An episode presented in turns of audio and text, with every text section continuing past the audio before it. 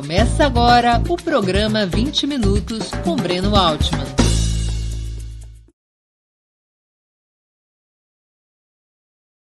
Está começando mais uma edição do programa 20 Minutos. O tema de hoje: vale a pena torcer pelos democratas nas eleições dos Estados Unidos? Nós vamos discutir um pouco o que representa a chapa Biden-Harris, os interesses de classe, os interesses econômicos, as propostas de governo, tanto dentro dos Estados Unidos quanto em termos geopolíticos. Também vamos conversar sobre os efeitos de uma eventual vitória de Biden sobre os Estados Unidos, sobre a América Latina e sobre a situação internacional. Para podermos ter mais elementos e nos posicionarmos na torcida, a favor de Biden contra Trump? Neutros? Qual é uma postura adequada para homens e mulheres de esquerda, especialmente no nosso país, em relação à fórmula Biden-Harris? O tema de hoje: vale a pena torcer para os democratas nas eleições dos Estados Unidos? Vocês devem ter acompanhado no noticiário que o Partido Democrata formalizou sua chapa para disputar contra Donald Trump. Essa chapa é encabeçada por Joe Biden, que foi vice-presidente de Barack Obama.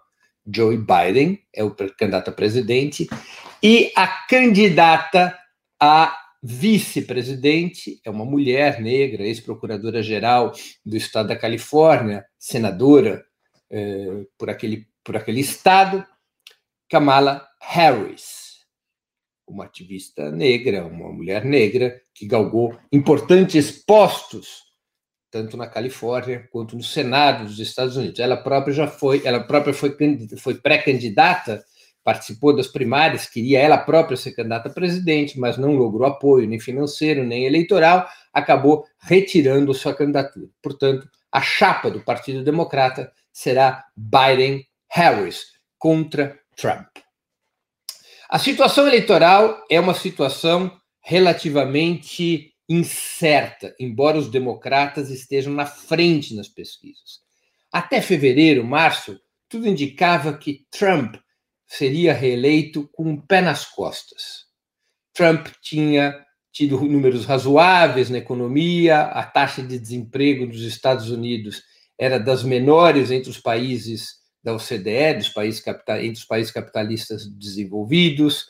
Trump havia parcialmente entregue parte da mercadoria que havia prometido ao seu eleitorado em 2016, uma economia um pouco mais robusta, gerando mais empregos, embora com salários menores. Trump havia também alimentado ao longo desses anos de mandato, todo aquele espírito nacionalista, xenófobo, racista, com o qual ele animou os setores mais conservadores do país. Trump manteve-se nessa luta ideológica frenética o tempo todo e conseguiu, com isso, manter uma certa fortaleza no eleitorado. Tudo ia bem com Bardal até a pandemia. O desastroso manejo, a desastrosa gestão de Trump com a pandemia, com o novo coronavírus, fez com que ele decaísse fortemente nas pesquisas eleitorais. E agora, quem está na frente é Biden, não Trump. Dependendo da pesquisa, Biden está na frente de 8 a 12 pontos percentuais. Lembremos sempre que o sistema eleitoral dos Estados Unidos é dos mais antidemocráticos do mundo. Se quisermos ser rigorosos, seria possível dizer que os Estados Unidos são uma ditadura bipartidária. O sistema é montado de tal maneira só tem condições reais de competição pela presidência da República se o candidato for do Partido Republicano, que tem sido, nos últimos 70 anos, a ala direita do sistema, nos últimos 80 anos, a ala direita do sistema, ou, partido, ou pelo Partido Democrata, que tem sido a ala esquerda do mesmo sistema. São dois partidos profundamente vinculados aos interesses do grande capital financeiro, das grandes corporações industriais dos Estados Unidos. são dois partidos profundamente vinculados à ação imperialista do Estado profundo norte-americano, são dois partidos que pertencem ao mesmo sistema, que representam o mesmo sistema e que representam, em larga medida, os mesmos interesses de classe. O que eles diferem? Eles diferem porque são porta-vozes de frações diferentes das mesmas classes dominantes e porque projetam políticas distintas para atender esses mesmos interesses. Nem tanto em termos de política internacional, onde se equivalem, porque são cabeças do mesmo sistema imperialista, mas em termos de política interna. O sistema nos Estados Unidos é assim, porque, em primeiro lugar, lá não existe eleição direta para presidente da República. Vamos prestar atenção nessa informação. O eleitor ou eleitora estadunidense vota para eleger delegados do seu estado a um colégio eleitoral que escolherá o presidente da República. Tanto é assim que, em duas eleições importantes nos últimos 20 anos, venceu o candidato com menos votos. George W. Bush, em 2000, numa eleição sob fortíssimas suspeitas de fraude, além do mais, George W. Bush teve menos votos do que Al Gore, o candidato dos democratas. George W. Bush era o candidato dos republicanos em 2000. E mesmo tendo menos votos do que Al Gore, ganha as eleições daquele ano. Isso viria novamente a se repetir agora em 2016. Trump teve quase 3 milhões de votos a menos que Hillary Clinton. No conjunto do eleitorado americano, isso equivaleu a quase 4% dos votos. E mesmo tendo quase 3 milhões de votos a menos, Trump ganhou as eleições por conta desse sistema indireto eh, pelo qual se realizam as eleições dos Estados Unidos. Então, é um sistema muito antidemocrático porque ele depende de ter representação em todos os estados, é um sistema de voto distrital, ou seja, para eleger deputados é muito complexo, é um deputado por cada circunscrição, então os dois grandes partidos têm uma enorme dianteira em relação a quaisquer outras tentativas partidárias. Os, são campanhas eleitorais movidas a fortunas, a bilhões de dólares. Então, partidos antissistema, partidos de esquerda têm dificuldades pavorosas de arrecadação, é? As tentativas de conseguir caminhos mais independentes, como que Bernie Sanders tentou no Partido Democrata, esbarra no establishment do Partido Democrata, no seu comando, muito vinculado à grande burguesia dos Estados Unidos, ao capital financeiro. É difícil superar essa barreira. É a segunda vez que Bernie Sanders tenta e fracassa.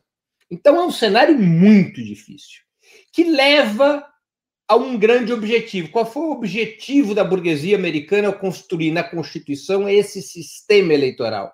Exatamente impedir que surgisse alternativas antissistema à esquerda ou até mesmo à direita. Tanto é assim que Trump, um homem de extrema direita, o que ele fez foi capturar o Partido Republicano por dentro através de um sistema de aliança com seus setores mais conservadores. A esquerda não tem o mesmo sucesso do Partido Democrata, porque lhe faltam recursos financeiros, lhe faltam braços, apoio na mídia. Isso faz com que, ou isso fez com que Bernie Sanders, nas últimas duas eleições, 2016 e agora, nadasse, nadasse e morresse na praia, estando obrigado a, agora a apoiar Biden para manter ali uma frente que seja capaz de derrotar a Trump. Esse é um sistema autoritário, excludente e que garante exclusivamente os interesses das grandes corporações. Ganhando republicanos ou ganhando democratas, seus interesses estratégicos não são afetados.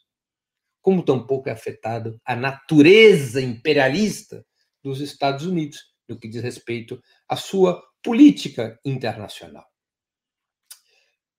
Joe Biden é aquilo que a gente chamaria no Brasil de um picolé de chuchu. Uma coisa meio parecida com Geraldo Alckmin. Aliás, para a gente entender um pouco as, as alianças, Trump significa a, relações mais próximas a Bolsonaro. Biden, relações mais próximas aos tucanos. Historicamente, nos últimos 20 anos, assim tem sido. Trump com Bolsonaro, com a extrema-direita.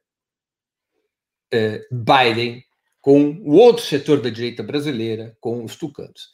Biden nada tem a ver com a esquerda brasileira. Biden nada tem a ver com o campo popular brasileiro. Não é um aliado do campo popular brasileiro ou da América Latina. Biden representa, caso vença Trump, ele representa algumas mudanças no que diz respeito aos direitos civis e humanos.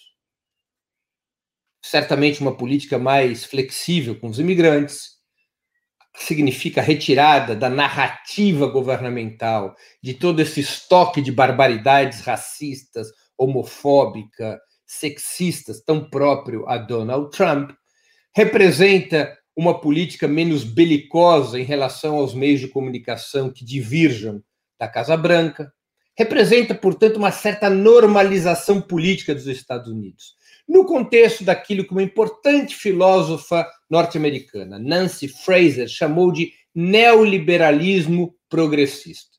O que quer dizer isso? A política econômica neoliberal, privatista, defensora das grandes corporações, provocadora de profundas desigualdades de renda e riqueza, preservação das políticas de encarceramento em massa, preservação da estrutura do Estado americano, mas em termos de direitos civis, em termos daquilo que às vezes até erroneamente se chama de direitos das minorias, uma política mais audaciosa, mais libertária, mais moderna, como gostam de dizer os próprios democratas. Essa é a principal diferença em relação a Trump.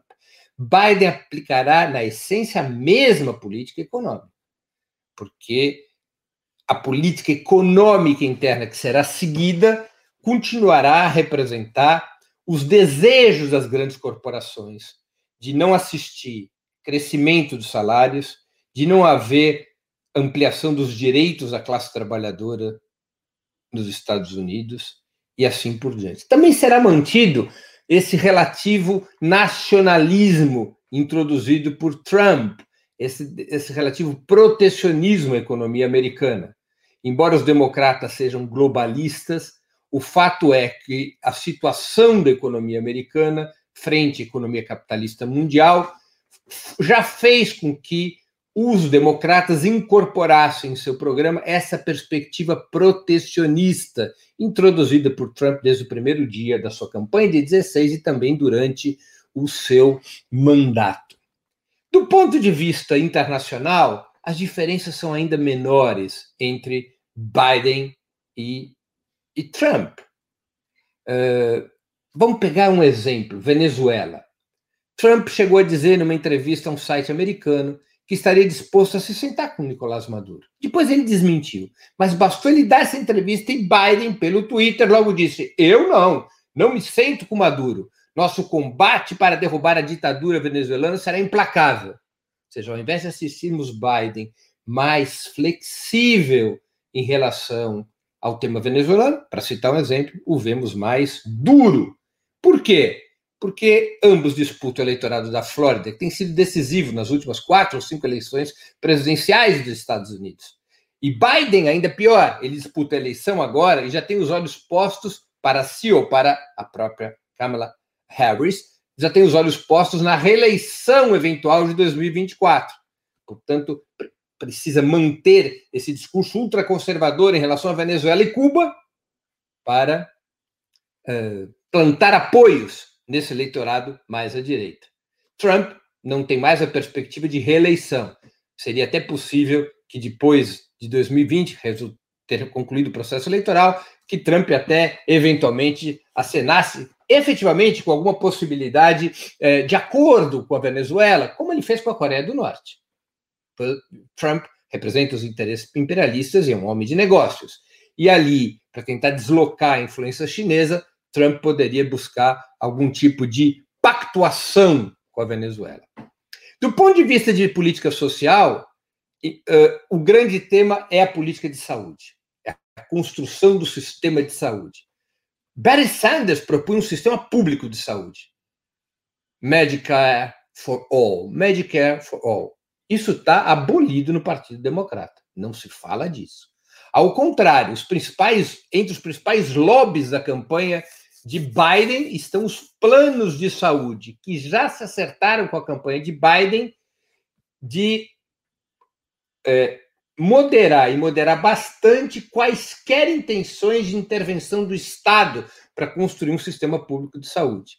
Até mesmo uma proposta bastante tímida, aventada por Obama e travada por Trump, que seria uma espécie de plano público de saúde, até mesmo isso vai estar limitado aos funcionários dos estados, dependendo da aprovação de cada um dos estados que compõem a confederação. Ou seja, eles já conseguiram achatar a perspectiva neste tema. A proposta que Biden apresenta, embora seja mais audaciosa do que a de Trump, ela é bastante mais limitada do que aquela que oferecia Bernie Sanders. Já não é mais saúde para todos, um sistema público como tem na Europa ou como tem nos Estados Unidos. Biden fez, por fim, um bom golpe de marketing, indicando Kamala Harris para vice-presidente por conta fundamentalmente de ser uma mulher negra e, portanto, tentar dialogar com esse neoliberalismo progressista a partir da questão racial. Lembremos que o apoio das elites negras, da burguesia negra Biden, nas prévias, foi decisivo para derrotar Bernie Sanders. Líderes importantes das organizações negras dos Estados Unidos, vinculados ao establishment do Partido Democrata, apoiaram Biden contra Bernie Sanders. Kamala Harris pertence a esta elite negra. Ela é uma mulher com história como procuradora, com história pesada de envolvimento no encarceramento em massa, é uma punitivista forte, mesmo contra os negros, tem vínculos profundos com o capital financeiro norte-americano, apoia de maneira desenchavida, de maneira aberta, o sionismo o Estado de Israel, Basta procurar nas suas declarações a esse respeito. Ela é uma aliada do sionismo. É, portanto, uma mulher que, embora venha de comunidades negras, ela tem um discurso conservador na órbita do Partido Democrata. É uma mulher do establishment, mas como marketing funciona para tentar mostrar que os democratas estarão atentos aos direitos civis. Os democratas usam isso para compensar a operação que efetivamente estão fazendo, que é ir para a direita para disputar o voto de republicanos que estão desconfortáveis com Trump. Os democratas acham que esta operação é que permitiria neutralizar,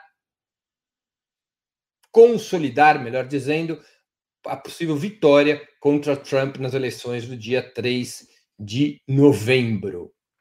Por fim, para o Brasil. Para o Brasil, uma derrota de Trump é uma derrota de Bolsonaro. Enfraqueceria internacionalmente Bolsonaro. Isso não resta dúvidas. Bolsonaro é o grande aliado, perdão, Trump é o grande aliado de Bolsonaro. E, portanto, uma derrota de Trump deixaria Bolsonaro numa situação apertada em termos internacionais. Com esse conjunto de informações, eu arriscaria dizer o seguinte: a derrota de Trump seria um fato político importante, porque isola e desgasta a extrema-direita. Para nós, brasileiros, seria um fato político ainda mais expressivo, por conta desses vínculos orgânicos, carnais, entre Bolsonaro e Trump. Se a, vitória, se a derrota de Trump é um fato importante, a vitória de Biden é um fato irrelevante, porque efetivamente muito pouco mudaria nos Estados Unidos se ganha Biden e perde Trump. Mudaria, como já disse, nessa área de direitos civis. Mesmo assim, de uma maneira relativamente tênue. tênue. Não vamos esquecer que, que foi sob o governo de Barack Obama que mais se deportou imigrantes na história dos Estados Unidos. E Biden não está à esquerda de Obama, Biden está à direita de Obama. Portanto, mesmo em termos de políticas anti-imigrantes, Biden é melhor que Trump, mas é assim melhor, um pouquinho melhor que Trump. Portanto, vamos torcer para Trump perder. É importante para isolar e derrotar a extrema-direita. Mas uh, a vitória de Biden significa muito pouca mudança. Aliás, para concluir a exposição, nós fizemos uma enquete com os espectadores e leitores do Opera Mundi. Uma pesquisa interessante sobre este tema. E a gente vai colocar na tela o resultado. E daí eu vou abrir para as perguntas. Nós perguntamos: nas eleições norte-americanas, devemos torcer para, por Biden pelos democratas com entusiasmo? Apenas 7% das 463, dos 463 votos apontaram por essa resposta: torcer por Biden pelos democratas com entusiasmo. Torcer por Biden, sabendo que não muda muita coisa, 67%. Torcer por Trump, 2%. Não torcer por ninguém, democratas e republicanos são iguais, 22%. Outra opção, 2%. Então, nós vemos aí que os nossos espectadores estão entre torcer por Biden, mas sabendo que não muda quase nada, e entre lavar as mãos e achar que tanto faz democratas e republicanos, o resultado será o mesmo. Vamos agora às perguntas de hoje. É... Penha Elizabeth Paca. A turma de Sanders pode influenciar numa administração Biden? Eu vou responder, Elizabeth, muito marginalmente. Muito marginalmente. O giro do Partido Democrata é para a direita, para tentar conquistar os republicanos insatisfeitos e o seu governo, até pelas características do próprio Biden e da Kamala Harris, tende a ser um governo conservador, com uma participação marginal da turma de Sanders. Liliana Toso, os democratas são piores que os republicanos. Com o Biden, o risco de guerra é mais iminente. Mas, mas não foi com ele que o José Eduardo Cardoso foi se encontrar na época da Dilma? Não foi Obama que disse que Lula era o cara? E a partir daí começaram as espionagens mais aguçadas no Brasil? Todos eles estão juntos em liberalismo econômico para os outros países, só diferenciando nas pautas de costumes. A vice dele também é perigosa, faz parte da turminha de Hillary. A Liliane fez mais um comentário e lembrou muito bem. Obama governava os Estados Unidos durante o golpe contra Dilma, sob o governo de Obama, que se espionou a Petrobras e o governo brasileiro. Então, os democratas não são lá flor que se cheire em relação ao Brasil. Joseildes Alves, será que se pode esperar alguma coisa boa para o Brasil com Biden? Terá influência nas eleições de 2022? É aquilo que eu já disse, né, Joseildes, na minha opinião. A derrota de Trump é bom para o Brasil porque enfraquece o Bolsonaro. Mas a vitória do Biden é irrelevante. Ou seja, o que fará o Biden se ganhar as eleições não tem importância positiva para o Brasil.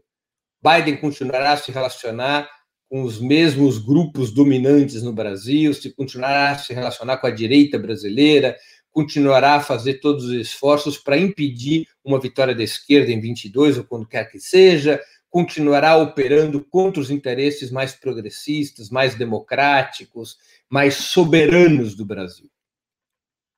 Moichest. Bernie tem chance de ocupar cargo relevante no governo Biden? Em que setor? Direitos humanos, economia ou relações exteriores? Não vejo muito essa perspectiva. Bernie Sanders não teve força suficiente para ser candidato a presidente da República, mas é forte demais para estar no governo do Biden, que, repito, é um picolé de chuchu. Não vejo Bernie Sanders integrando o governo de Biden. Quem sabe alguém do seu setor numa pasta de importância relativamente pequena. Os Estados Unidos não tem pasta de direitos humanos e economia. Tem relações exteriores é o Departamento de Estado. Bernie Sanders ou alguém do seu grupo no Departamento de Estado? Muito difícil. Departamento de Estado sempre é entregue, exatamente porque coordena as ações internacionais dos Estados Unidos, sempre entrega algum é, político, alguma política muito vinculado ao establishment, muito vinculado às grandes corporações. Não vejo como a indicação para o Departamento de Estado, que eu não vejo como a indicação para chefe do Departamento de Estado possa ser dada um, ao setor mais progressista do Partido Democrata. Pablo André Flores. Breno, bom dia. A vitória de Trump não pode representar um declínio do poder global do império? O Pablo é de Sapiranga, do Rio Grande do Sul. Olha, Pablo, uh, os chineses, curiosamente, têm deixado vazar em conversas privadas de que eles preferem a vitória do Trump, exatamente com essa perspectiva. Mais quatro anos de Trump, o desgaste internacional dos Estados Unidos se aprofundaria de forma irremediável. Um pouco também pode ser o cálculo dos russos. Não é um cálculo desprovido de razão. Donald Trump tem feito para o isolamento dos Estados Unidos o que jamais outra força adversária logrou fazê-lo. Trump embora ele tenha uma base interna importante, embora ele se relacione, relacione com setores de extrema-direita pelo mundo, ele tem promovido, provocado um grande desgaste dos Estados Unidos no cenário internacional. O cálculo de chineses e russos não é despropositado. Agora, eu queria lembrar, Pablo, que o, a, o declínio do poder dos Estados Unidos não é exatamente determinado por quem ocupa a presidência. Há um fator estrutural a economia dos Estados Unidos em relação à economia mundial, ela está sofrendo uma perda de espaços, especialmente com o crescimento da China. É o crescimento da China com o governo republicano o governo democrata que ameaça a hegemonia dos Estados Unidos. Por isso mesmo que Trump resolveu precipitar a polarização com a China para tentar impedir o crescimento do gigante asiático antes que este gigante consolide as condições econômicas e militares para travar em pé de igualdade ou até de, em, em condições de superioridade de travar a disputa por hegemonia contra os Estados Unidos. Trump precipitou essa polarização com a China.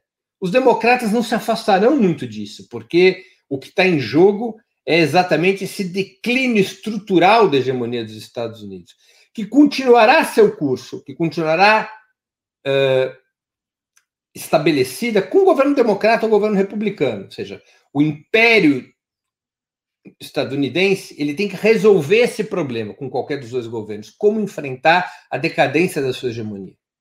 E este processo conduz os Estados Unidos a uma relação cada vez mais agressiva com a China e com a Rússia, a uma disputa cada vez mais ríspida em distintas regiões do planeta, com disseminação de guerras regionais. Isso ocorreu com Obama isso não deixou de ocorrer com Trump, isso continuará a ocorrer, porque faz parte da dinâmica de um império que luta para deter sua perda de hegemonia. Com essa pergunta do Pablo, eu concluo as questões que nos foram apresentadas pelos nossos espectadores e espectadoras. Para assistir novamente esse programa e a outras edições dos programas 20 Minutos, se inscreva no canal do Opera Mundi no YouTube. Curta e compartilhe nossos vídeos, deixe seus comentários. O jornalismo de Opera Mundi é mantido com o seu apoio. Faça uma assinatura solidária em www.operamundi.com.br. Com um pequeno valor mensal, você nos ajuda no desenvolvimento de um jornalismo independente e de qualidade. Obrigado pela audiência e até